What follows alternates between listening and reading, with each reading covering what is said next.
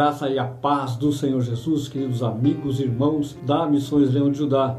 Mais uma vez estamos aqui no Alfa e Ômega para prosseguirmos a nossa jornada, essa viagem pelos livros da Bíblia.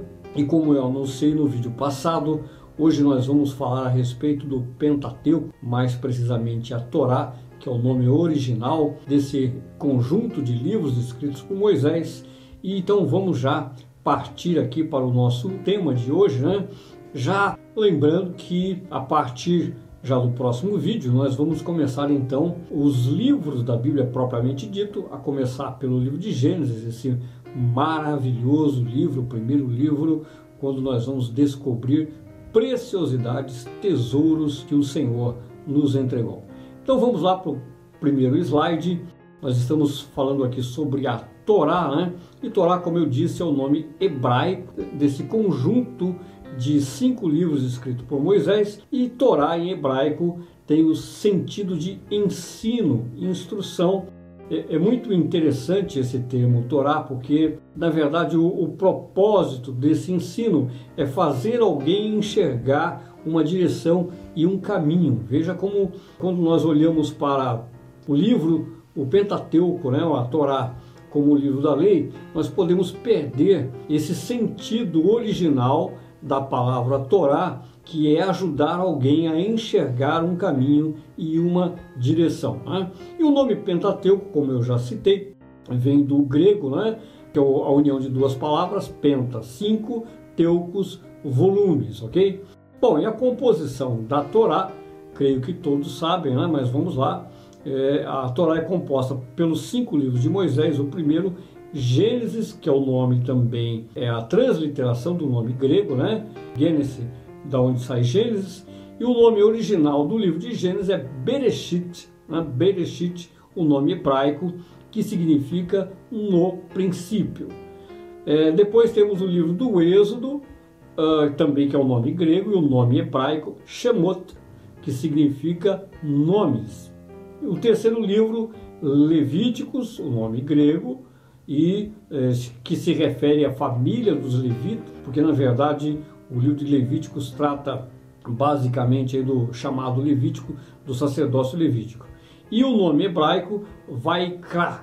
Vaikra é e chamou, é, você vai ver lá no, é, no livro de Levíticos, que é quando Deus chama Moisés. Okay? Números o quarto livro, que números também, que é a contagem né, das tribos, diz respeito a isso, e em hebraico Bemidbar, que significa no deserto, que quando o Senhor falou a Moisés no deserto. E Deuteronômio, o quinto e último livro da Torá, que em grego tem o sentido de uma reedição, né? Deuteronômio é a segunda lei ou a reedição da lei e hebraico Devarim. Devarim significa palavras. Essas são as palavras ditas por Moisés, por isso tem o nome Devarim. Então, os nomes em hebraico são todos tirados das primeiras palavras de cada livro. Isso é uma tradição no hebraico.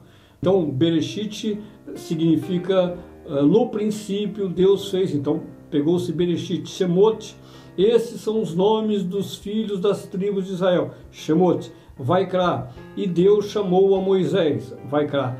Bemidbar. Essas são as palavras de que Deus falou a Moisés no deserto.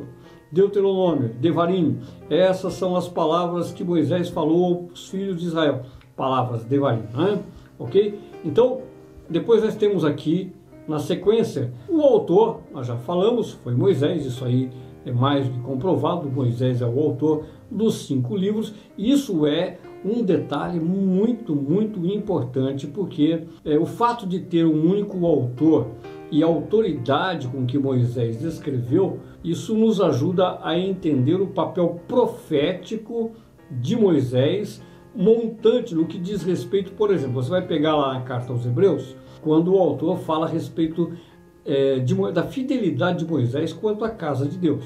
E nós vamos ver lá no livro do Apocalipse também a, a respeito das duas testemunhas que aparecem, e uma delas provavelmente é Moisés, o representante da lei, E nós temos a passagem também lá em Mateus, no capítulo 17, quando o Senhor Jesus está com Moisés e Elias.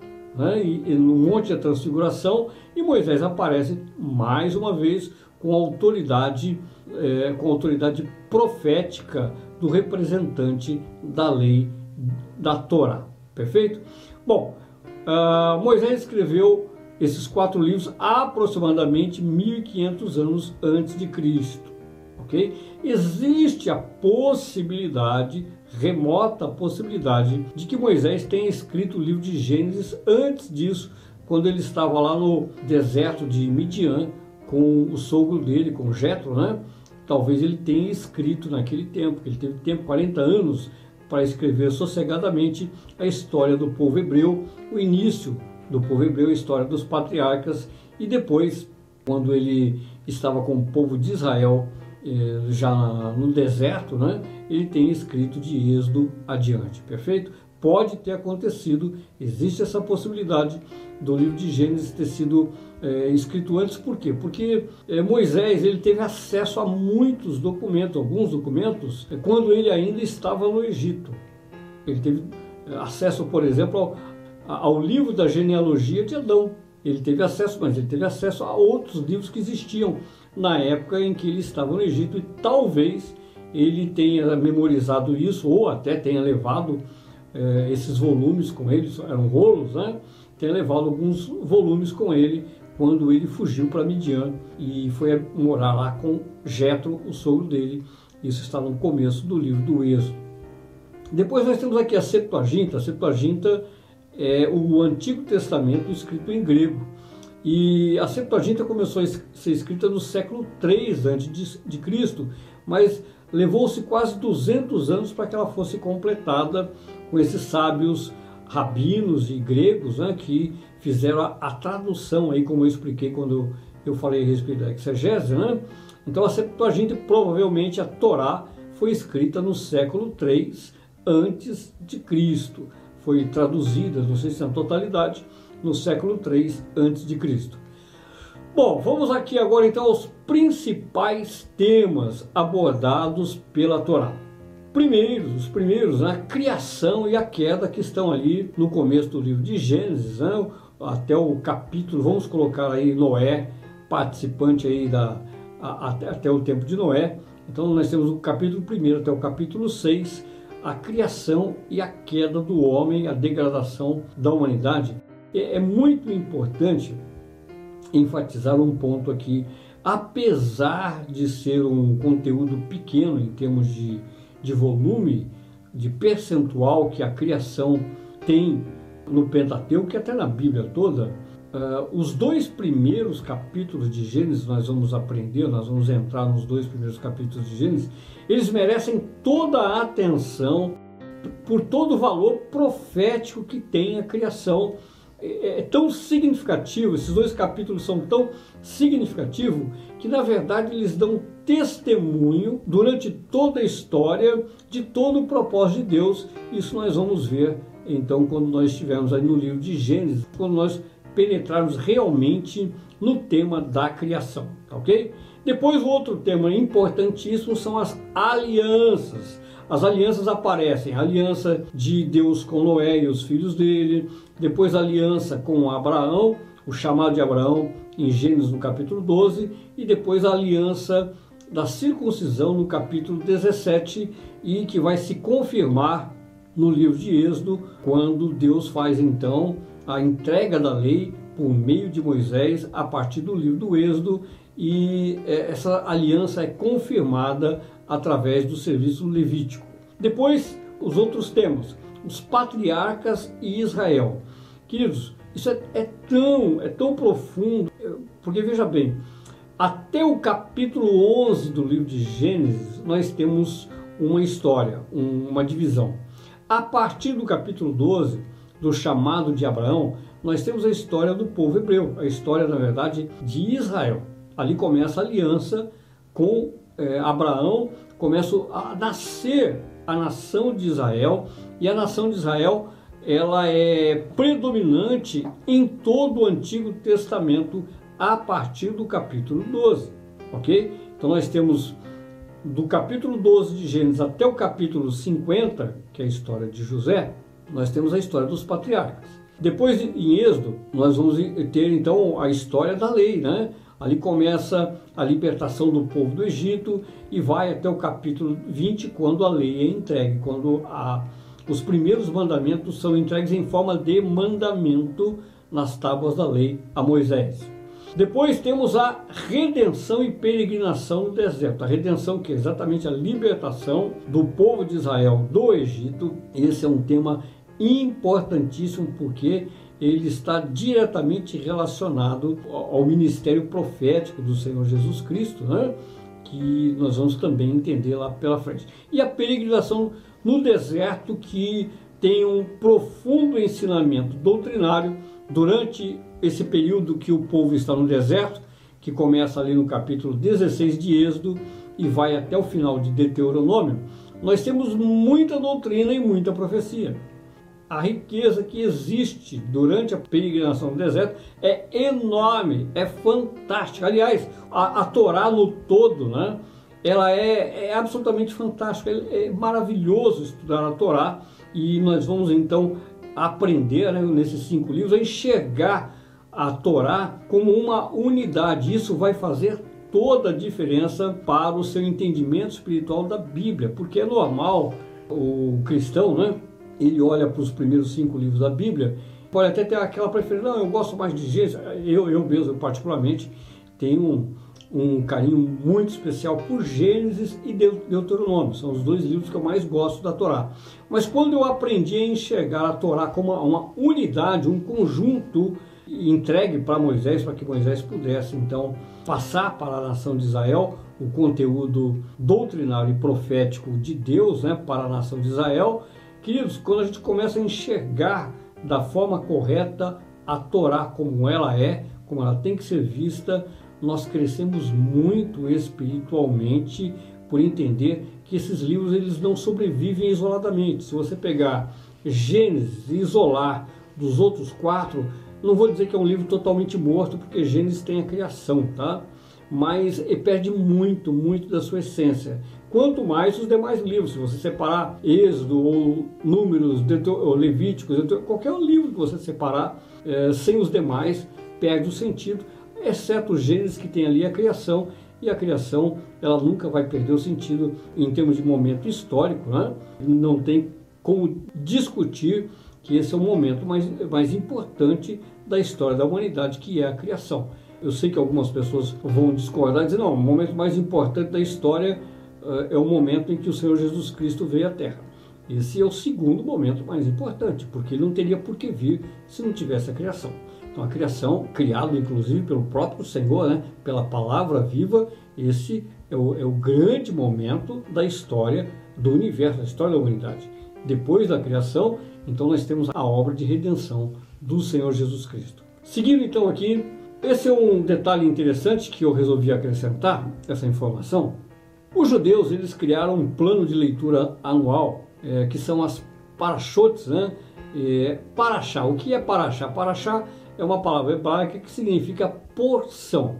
Então eles separaram a Torá em 54 porções para serem estudados e durante o ano. Mas o ano tem 52 semanas, né?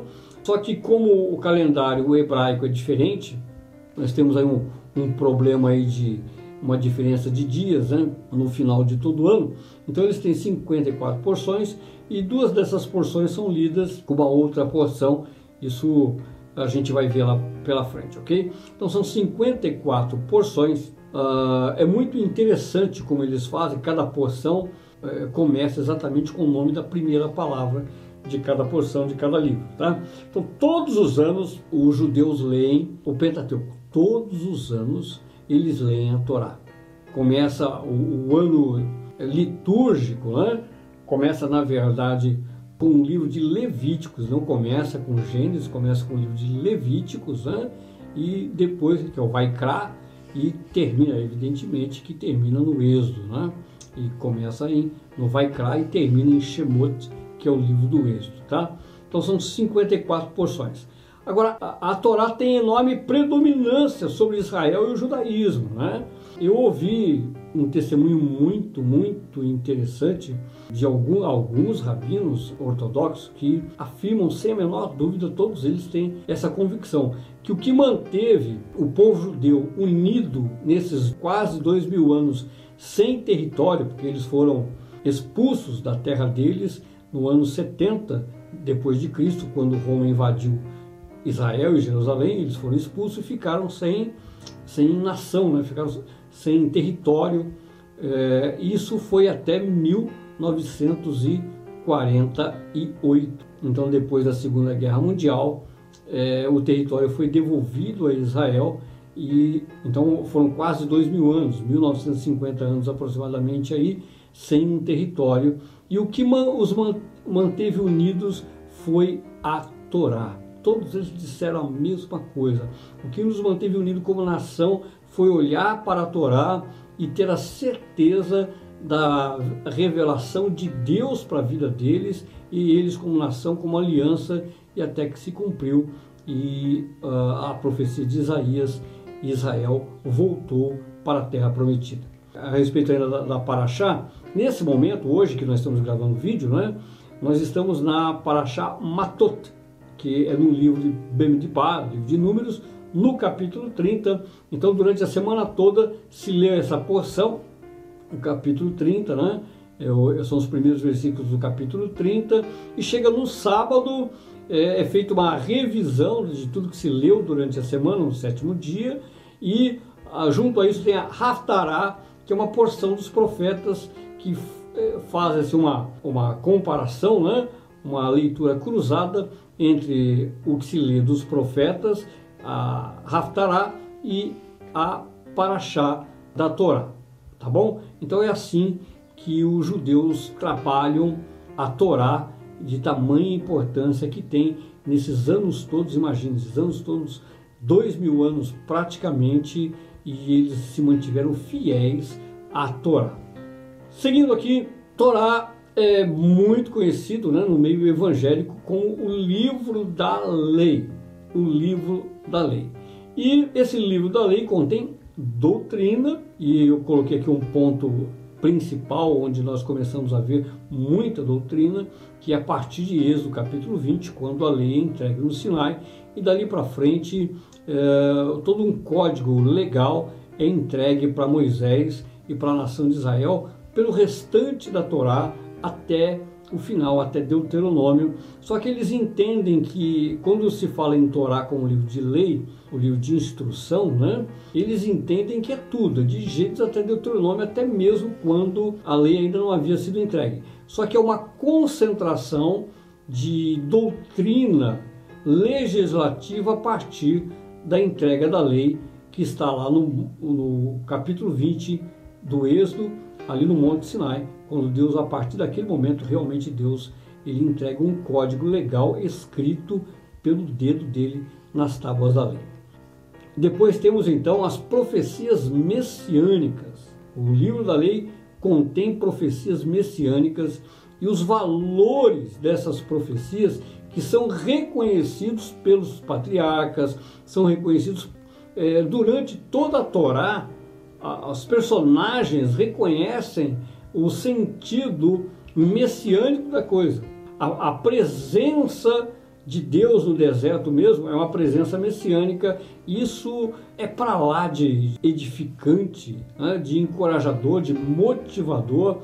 O que nós vamos enxergar os valores proféticos messiânicos dentro da Torá, dos cinco livros da lei. Então, agora, as profecias messiânicas estão abundantes na criação, nas pragas do Egito, nas dez pragas, é muito, nós vamos encontrar muita profecia messiânica ali, e também no tabernáculo, na construção do tabernáculo, a partir do capítulo 25 do Êxodo, nós vamos encontrar diversas, diversos elementos da simbologia, da tipologia messiânica dentro da Torá. Então nós vamos ser enriquecidos de uma forma muito poderosa a respeito das profecias messiânicas dentro da Torá, desses cinco livros de Moisés, muito conhecido como livro da lei, mas embora tenha realmente bastante doutrina e legislação, é, talvez é, só mesmo o livro do Apocalipse tenha mais profecia messiânica do que a Torá, em termos de porção bíblica. Agora, o, o ponto central aqui que eu gostaria de transmitir a vocês é a autoridade da Torá.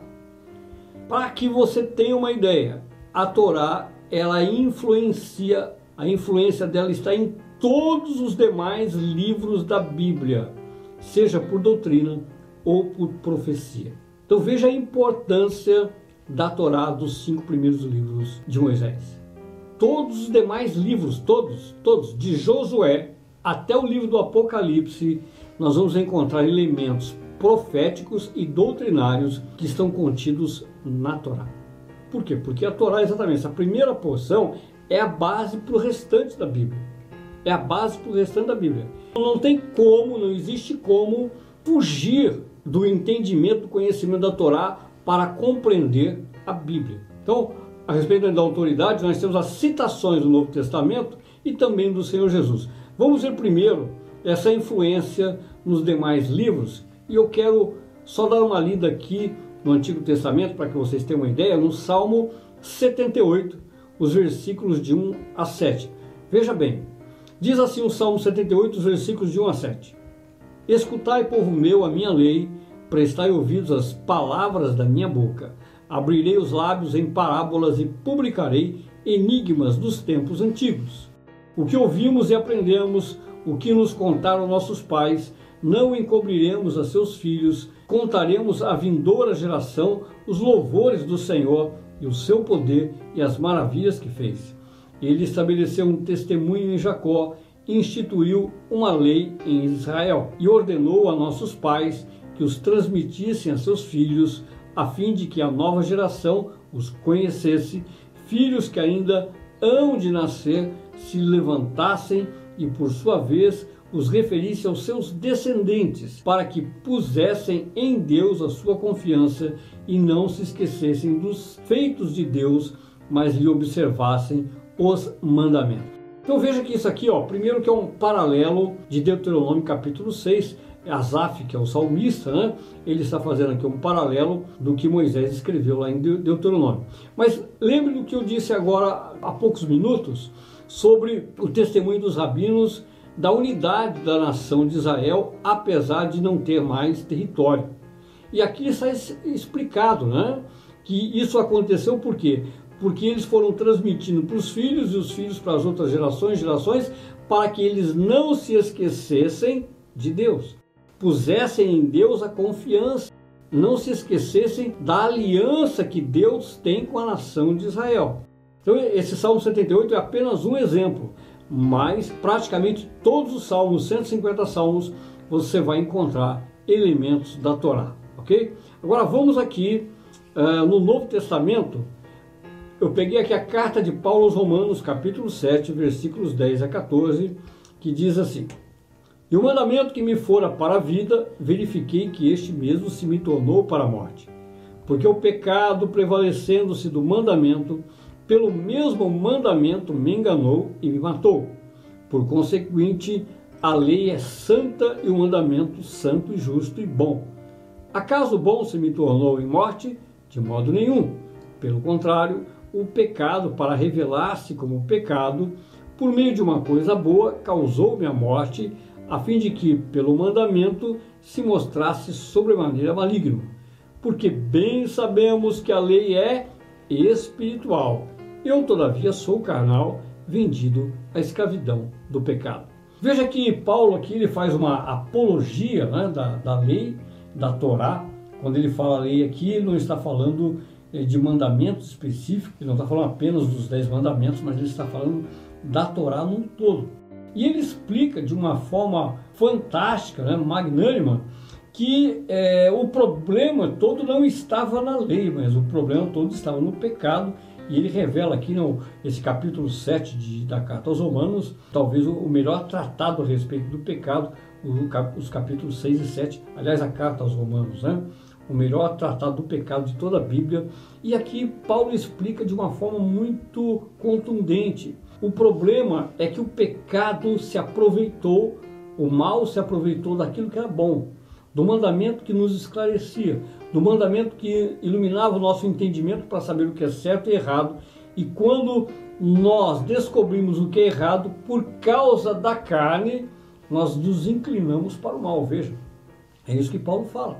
Então Paulo fala: acaso que é o, o bom se me tornou em morte? De modo nenhum. É o que ele fala. Pelo contrário, é o pecado para se revelar-se como pecado, como transgressão, como rebeldia, por meio de uma coisa boa. Qual? O mandamento, a Torá, por meio da Torá, ele causou-me a morte. Quando a Torá me disse, isso é bom, o pecado veio e me atraiu para o mal e causou a morte em nós, querendo transgredir então a lei de Deus. Então essa é a forma como Paulo, uma das formas como Paulo abordou aqui a Torá dentro da carta aos Romanos. Depois nós temos a citação, duas citações que eu peguei aqui do Senhor Jesus, falando a respeito da autoridade da Torá. Né? Então, o Evangelho de Mateus, capítulo 23, versículos 1 a 4, ele diz assim: Então falou Jesus às multidões e aos seus discípulos: Na cadeira de Moisés se assentaram os escribas e os fariseus. Fazei e guardai, pois, tudo quanto eles vos disserem, porém não os imiteis nas suas obras, porque dizem e não fazem. Então, esse primeiro texto, o Senhor Jesus está confirmando a autoridade de Moisés. Quando ele está falando aqui sobre assentar-se na cadeira de Moisés, citando aqui para que aqueles fariseus e escribas que se assentaram, né, eles se assentaram no lugar de autoridade, porém, o que eles faziam? Eles não cumpriam os mandamentos. Por isso, o Senhor Jesus faz a orientação aqui para eles: olha, não imitem as obras desses homens, porque eles ensinam corretamente a Torá, eles falam a respeito do que a Torá tem, mas eles não praticam. Então, o Senhor Jesus está aqui é, incitando os seus ouvintes a praticarem a Torá naquele tempo que ele estava vivendo antes da morte e ressurreição dele, né? Ele está dando aqui autoridade à Torá. E o segundo texto está aqui no Evangelho de João, no capítulo 5, os versículos 38 a 40. Também não tendes a sua palavra permanente em vós, porque não credes naquele a quem ele enviou.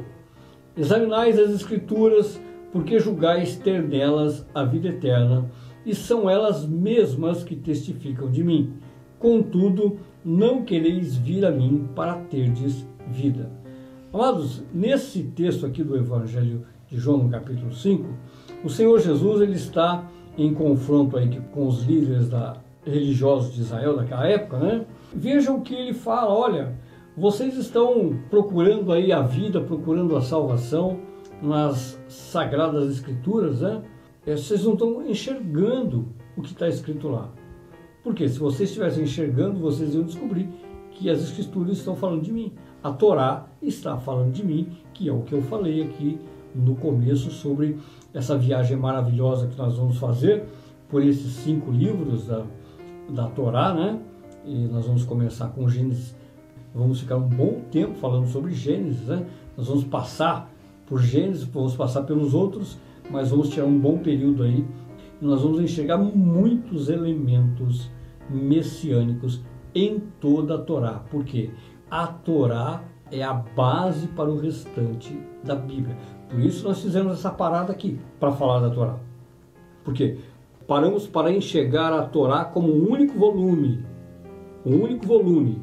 Isso é importante esses cinco volumes. A unidade deles é muito importante enxergá-los como um volume único, porque desse volume deu é, inspiração para todos os demais livros da Bíblia, inclusive os autores do Novo Testamento. Então, quando eu tenho esse entendimento, eu preciso então agora investir tempo, me dedicar a conhecer a Torá nesses detalhes tão importantes, tão ricos doutrinários e proféticos para seguirmos essa viagem com sabedoria, tranquilidade e de uma forma muito mais proveitosa do que se eu ignorasse esse fato. Então, esse é é, era o propósito desse nosso vídeo de hoje, falar sobre a Torá e nos fazer enxergar a Torá como uma unidade fundamental para conhecer o restante da Bíblia. Agora, então, no próximo vídeo, nós vamos entrar no livro de Gênesis e vamos é, descobrir alguns elementos. Hein? Mais de um vídeo, nós devemos é, fazer três vídeos aí sobre Gênesis para descobrir alguns elementos que estão em Gênesis, que não estão em, em nenhum outro livro, né? elementos fundamentais que dizem respeito à criação e ao começo de todas as coisas e vai ser uma, uma viagem muito empolgante. O livro de Gênesis é um dos, dos livros da Bíblia que eu tenho profunda paixão por tudo aquilo que a gente descobre que está ali, que o Senhor guardou os tesouros que ele, que ele guardou ali para que a gente pudesse então escavar e descobrir essas pérolas preciosas para as nossas vidas. Então eu te espero no próximo vídeo. Fique com um forte abraço em nome de Jesus.